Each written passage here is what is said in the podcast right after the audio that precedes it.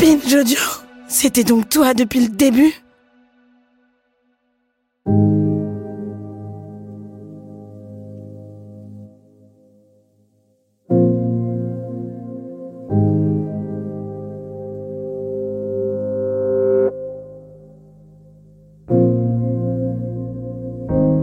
Depuis que je vis au Nigeria, je suis devenu très rigoureux lors de mes déplacements.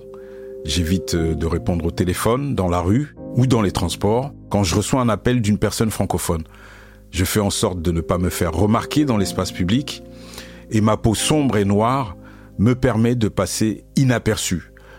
En découvrant pendant une semaine les coulisses des interventions de MSF Katsina, j'ai dû me plier à de nouvelles exigences, des consignes de sécurité très strictes imposées à toutes ces équipes, car une partie de l'état de Katsina est traversée par une vaste forêt, une forêt qui s'étend sur presque 220 km et qui relie le Nigeria au Niger.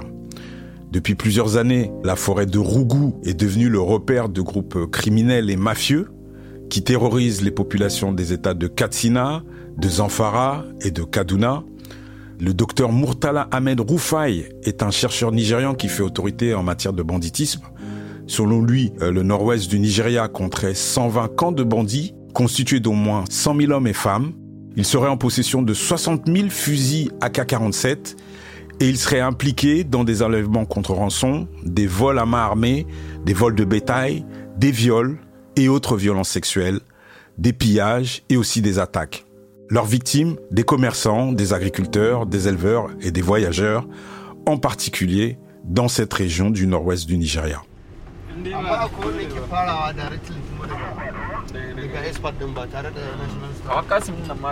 Je roule en direction du centre de santé de Djibia, situé à 30 minutes de Katsina City avec Nazirou.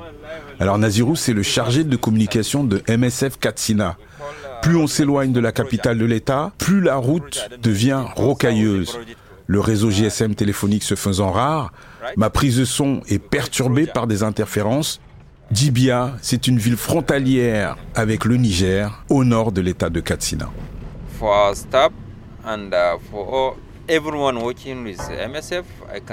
Pour nous, pour notre personnel et pour tous ceux qui travaillent avec MSF, on prend ces questions de sécurité très au sérieux.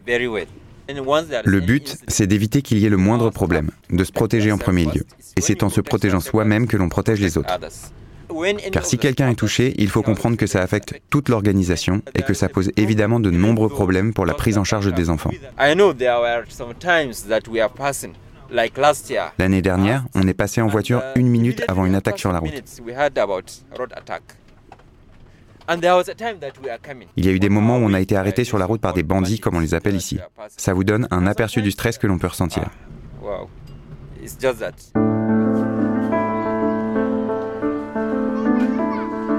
C'est donc une menace permanente qui plane au-dessus des habitants de l'État de Katsina. Ces bandits fonctionnent sur la base de réseaux criminels très opportunistes, flexibles, et ils s'adaptent à l'évolution des réalités sécuritaires. Les membres de ces groupes sont recrutés pour leur connaissance du terrain et leur capacité opérationnelle. À cause des attaques dans un village proche de la forêt de Rougou, le centre de santé primaire de Gourbin Magaria, où MSF Katsina intervenait, a été relocalisé à Djibia, une ville à la frontière du Niger.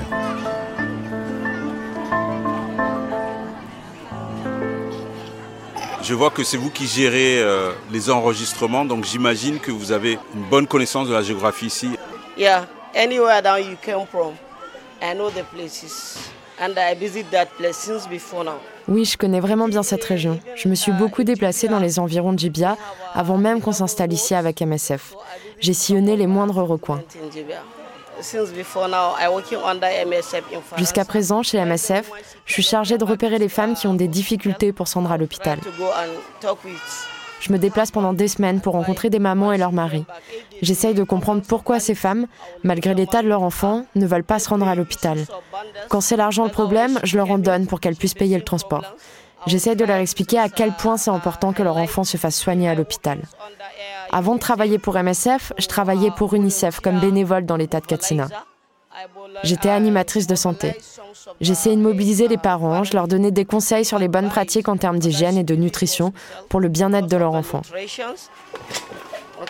Alors on est dans, une zone aussi où il y a des, problèmes euh, d'insécurité. Est-ce qu'il vous est arrivé d'avoir des profils de personnes liées à certains groupes criminels? Je suis désolée de dire ça, mais regardez cette femme. Elle vient dans des endroits dont on parlait tout à l'heure. Elle a essayé de se rendre dans un hôpital, mais à cause de sa proximité avec les... Je veux pas dire le mot pour éviter qu'elle comprenne de quoi on parle. Donc au début, elle ne voulait pas aller à l'hôpital pour pas être opérée. Ce qui me préoccupe, c'est qu'elle ne peut vraiment pas dire d'où elle vient, car les gens ici connaissent les zones où sévissent ces gens-là. Elle ne révèle pas la réelle identité de son mari, du père de son fils. Elle a menti sur l'identité du père de son enfant.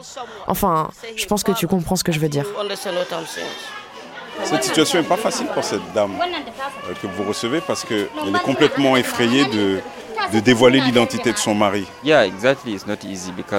Oui, exactement. Ce n'est pas facile car ça se voit, cette femme n'est pas à l'aise, même assise là, et même si elle est bien reçue par l'équipe MSF de ce centre de santé. Elle n'est pas à l'aise, elle a peur, son enfant est malade et il a droit à ses soins. Mais elle, elle se demandait si elle pouvait venir ou pas. On lui a expliqué les soins qu'on avait faits, on a essayé de la calmer, et évidemment, elle est très contente maintenant que son enfant aille mieux. L'idée, c'était qu'elle comprenne que peu importe ce que faisait son mari, ici, on accueille tout le monde. Elle a donc accepté que l'on soigne son enfant, même si elle n'était pas toujours à l'aise.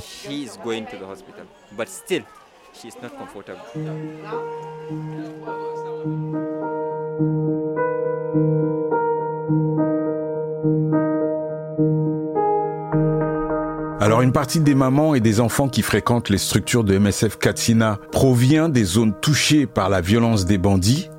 Pour la survie de leurs enfants, certaines de ces femmes, au péril de leur intégrité physique, voire de leur vie, traversent des localités extrêmement dangereuses. Elles passent par des chemins et routes où ces groupes criminels sont actifs. À l'hôpital Touraï, à Katsina, j'ai croisé une maman qui était sur le point de retourner dans son village, un lieu où on compte beaucoup d'attaques.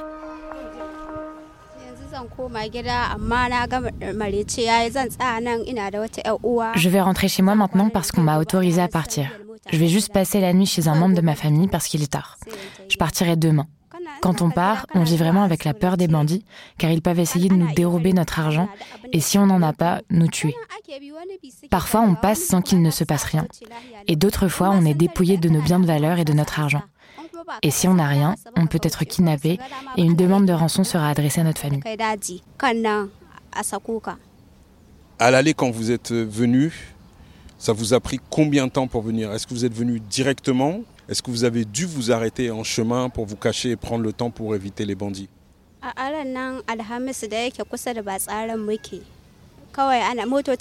ce jeudi-là, nous sommes venus parce que l'avion militaire patrouillait et que les bandits avaient peur. C'était plus facile pour nous de venir et ils n'ont pas attaqué. Mais parfois ils attaquent, alors on court dans la brousse pour nous cacher, peu importe l'heure qu'il est, et s'il le faut, on reste dormir.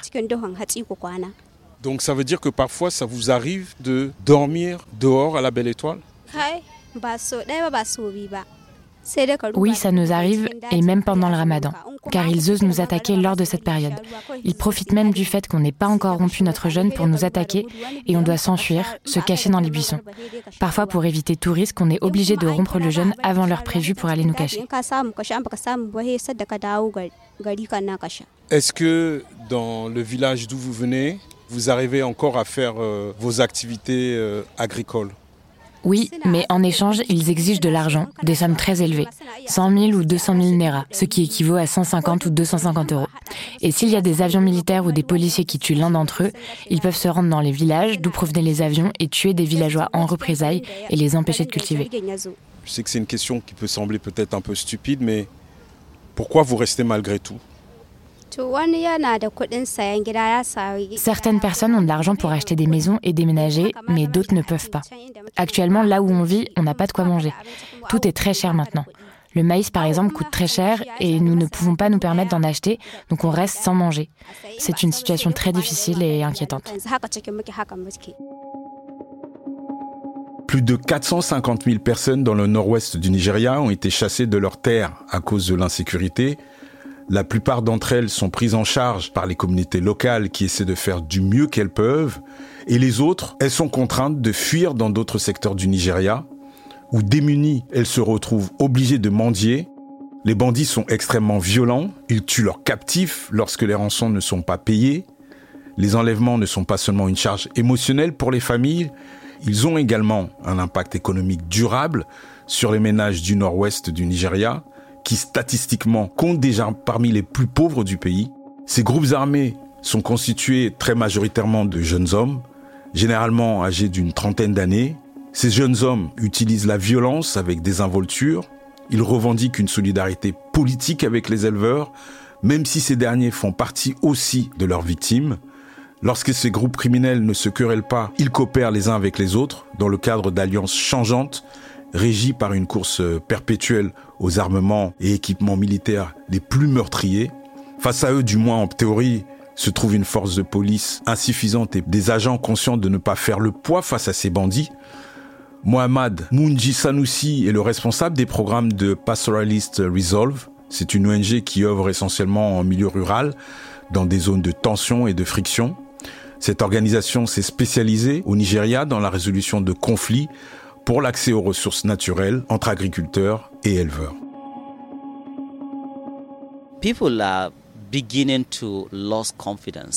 Ce qu'il faut savoir, c'est qu'au fil du temps, les gens ont perdu confiance dans leur police et dans leurs différentes institutions. On a traversé des périodes vraiment difficiles et les gens se sentent trahis de ne pas avoir été soutenus par les pouvoirs publics. Ils sont inquiets pour le futur car évidemment, toute cette violence laisse des traces durables. Il y a beaucoup de personnes qui ont vu des membres de leur famille se faire agresser ou pire, se faire tuer. Et ces personnes-là veulent prendre leur revanche.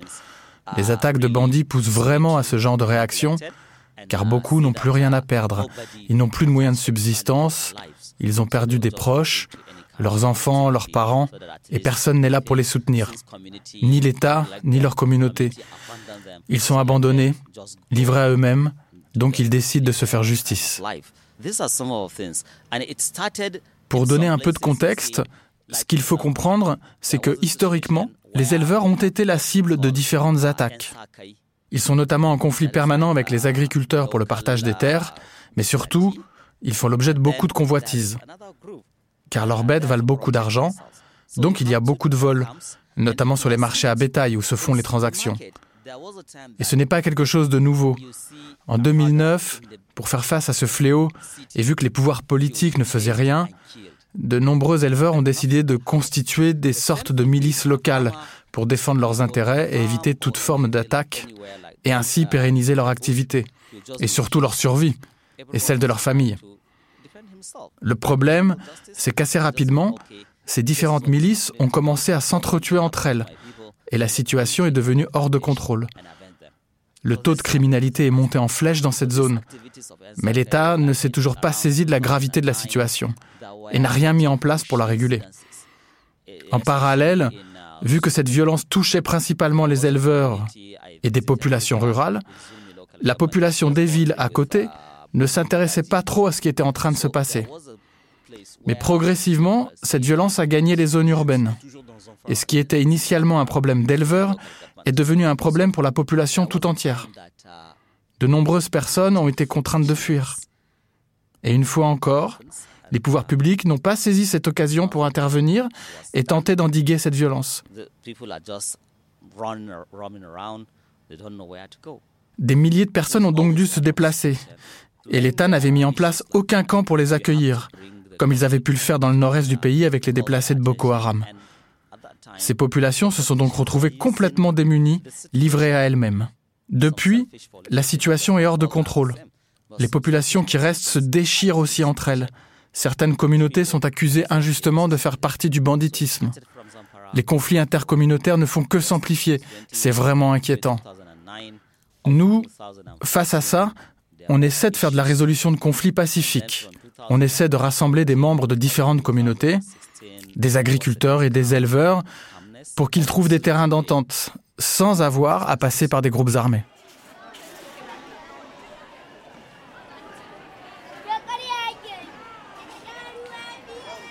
Le centre de santé primaire de Gourbine Magaria est délocalisé à Dibia à cause de l'insécurité constante. Ici, des mamans et des enfants sont présents en masse quelques semaines avant le pic de malnutrition.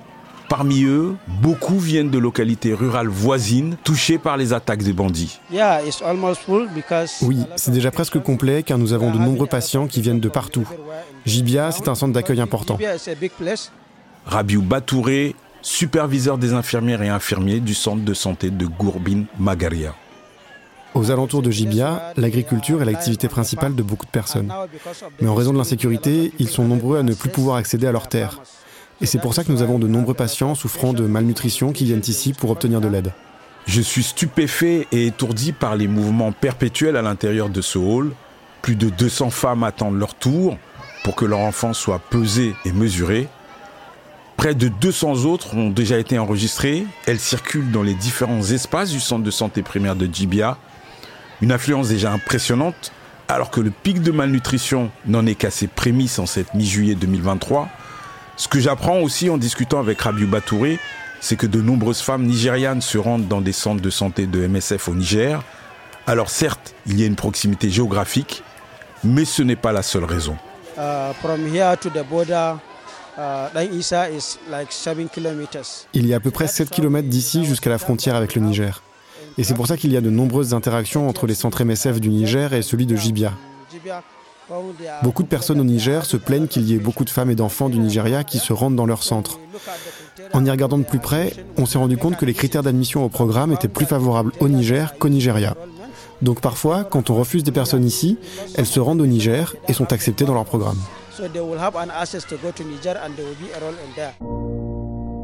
Ce que dit Rabiou Batouré me confirme ce que j'entends depuis que je suis ici.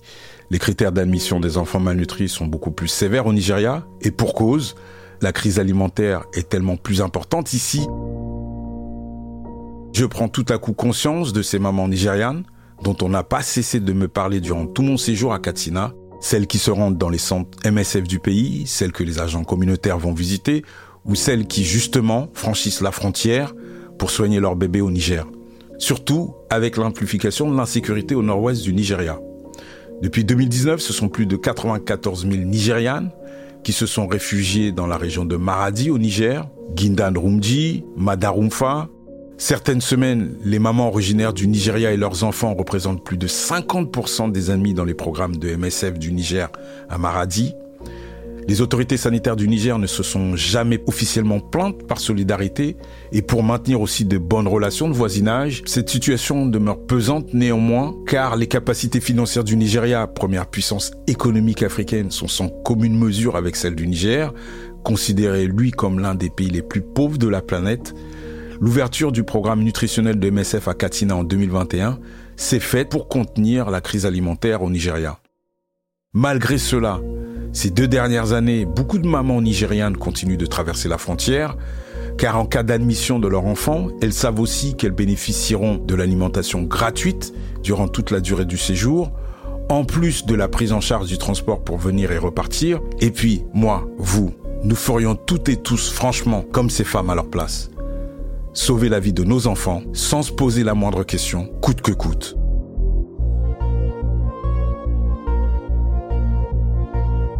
Merci à Moïse Gomis pour cette série documentaire réalisée par Estelle Cola, une coproduction entre Médecins sans frontières et Programme B, un podcast de Binge Audio préparé par Charlotte Bex. Tous nos épisodes, les anciens comme les nouveaux, sont à retrouver sur toutes vos applis de podcast préférés. Cherchez-nous sur Internet si vous voulez nous parler et à très vite pour un nouvel épisode.